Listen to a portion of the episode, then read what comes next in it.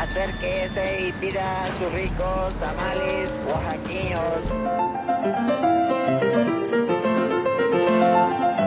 ¿Quién dijo que la historia de México no podía contarse de forma entretenida? 365 días para conocer la historia de México. Lunes. Retratos. Gonzalo N. Santos.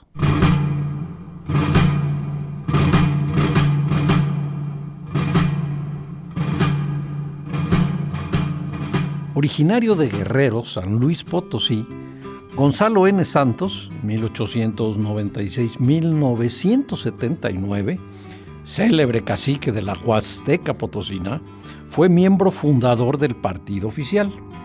Y como muchos otros hombres que en 1929 asistieron a Querétaro a la fundación del Partido Nacional Revolucionario, PNR, Santos reunía las cualidades necesarias que exigía el nuevo partido.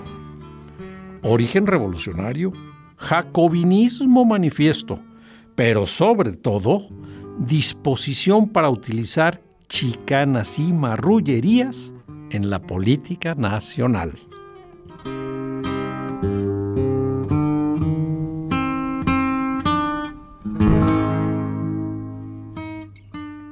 Fiel a la revolución institucionalizada, Don Gonzalo transitó por diputaciones, senadurías, gubernaturas, secretarías de gobierno y hasta la embajada en Bélgica llegó a ocupar.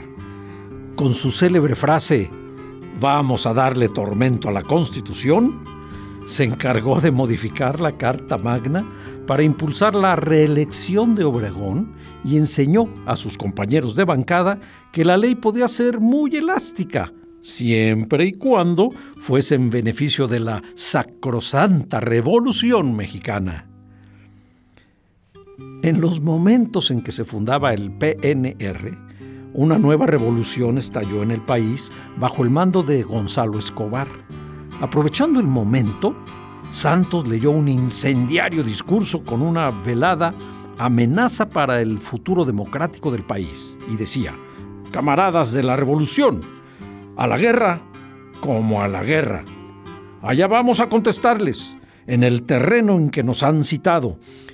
Quisimos demostrar ante el mundo entero que no queríamos una gota más de sangre en nuestra patria, que este ensayo cívico de este PNR resolvería las funciones cívicas del futuro, que el partido que se sienta más fuerte que nosotros y dueño de la razón se nos enfrentase en el terreno del civismo pero no quiere eso la reacción clerical. Camaradas de la Revolución, celebro que el PNR haya determinado de formarse sobre el cráter de un volcán, porque aquí estamos, puros hombres de pelea, que no saben retroceder ante ninguna amenaza. Así, así se manejaba don Gonzalo. Y en poco tiempo después, el ejército sofocó la rebelión escobarista y en las elecciones de noviembre de 1929 el PNR hizo lo propio con la democracia. Sin saberlo, Gonzalo N. Santos, con una de sus ocurrentes frases, definió lo que sería la premisa del nuevo partido en el arte de la política. ¿La moral es un árbol que da moras o sirve para una chingada?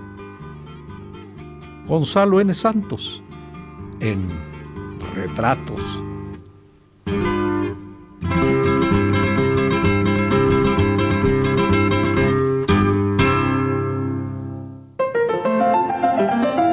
...365 días para conocer la historia de México. Esta es una producción de Radio Universidad de Guanajuato y la Dirección de Extensión Cultural en voz del Teatro Universitario. Serie basada en el texto de Alejandro Rosas, 365 días para conocer la historia de México.